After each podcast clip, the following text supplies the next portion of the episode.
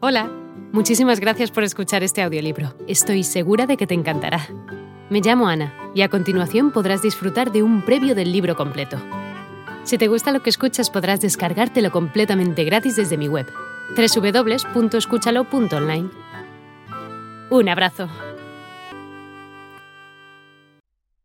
Si yo nunca hubiera viajado, si me hubiera quedado anclada y segura en mi familia, si hubiera aceptado la visión de mi abuelo y sus reglas, habría sido imposible recrear o embellecer mi propia existencia, porque ésta habría sido definida por otros y yo sería solo un eslabón más de una larga cadena familiar.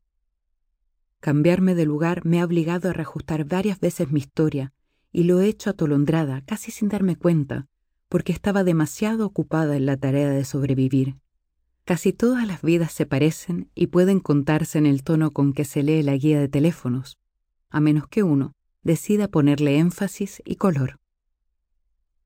En mi caso, he procurado pulir los detalles para ir creando mi leyenda privada, de manera que, cuando esté en una residencia geriátrica esperando la muerte, tendré material para entretener a otros viejitos seniles.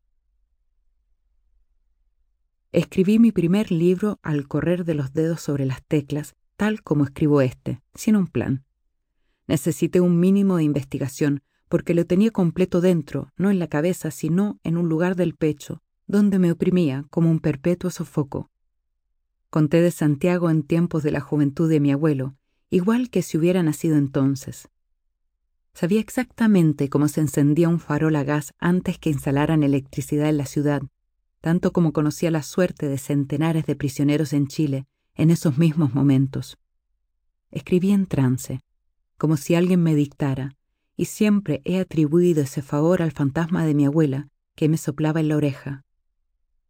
Una sola vez se me ha repetido el regalo de un libro dictado desde otra dimensión, cuando en 1993 escribí Paula. En esa ocasión, sin duda, recibí ayuda del espíritu benigno de mi hija. ¿Quiénes son en realidad estos y otros espíritus que viven conmigo? No los he visto flotando envueltos en una sábana por los pasillos de mi casa. Nada tan interesante como eso.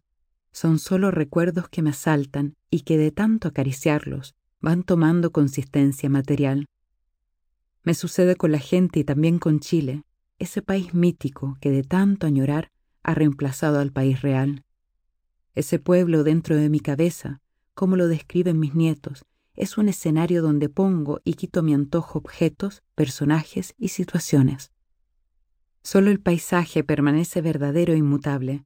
En ese majestuoso paisaje chileno no soy forastera.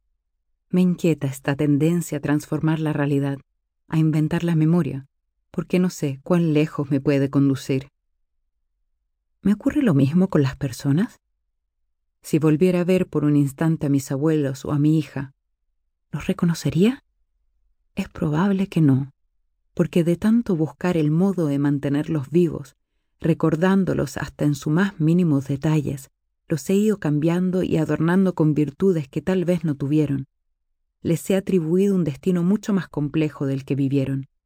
En todo caso, tuve mucha suerte, porque esa carta a mi abuelo moribundo me salvó de la desesperación. Gracias a ella encontré una voz y una forma de vencer el olvido que es la maldición de los vagabundos como yo. Ante mí se abrió el camino sin retorno de la literatura, por donde han dado a trastabillones los últimos veinte años, y pienso seguir haciéndolo mientras mis pacientes lectores lo aguanten. Hola de nuevo. No está mal para ser solo una pequeña muestra, ¿verdad? Si te ha llamado la atención, recuerda que encontrarás este audiolibro completo y gratis en www.escúchalo.online.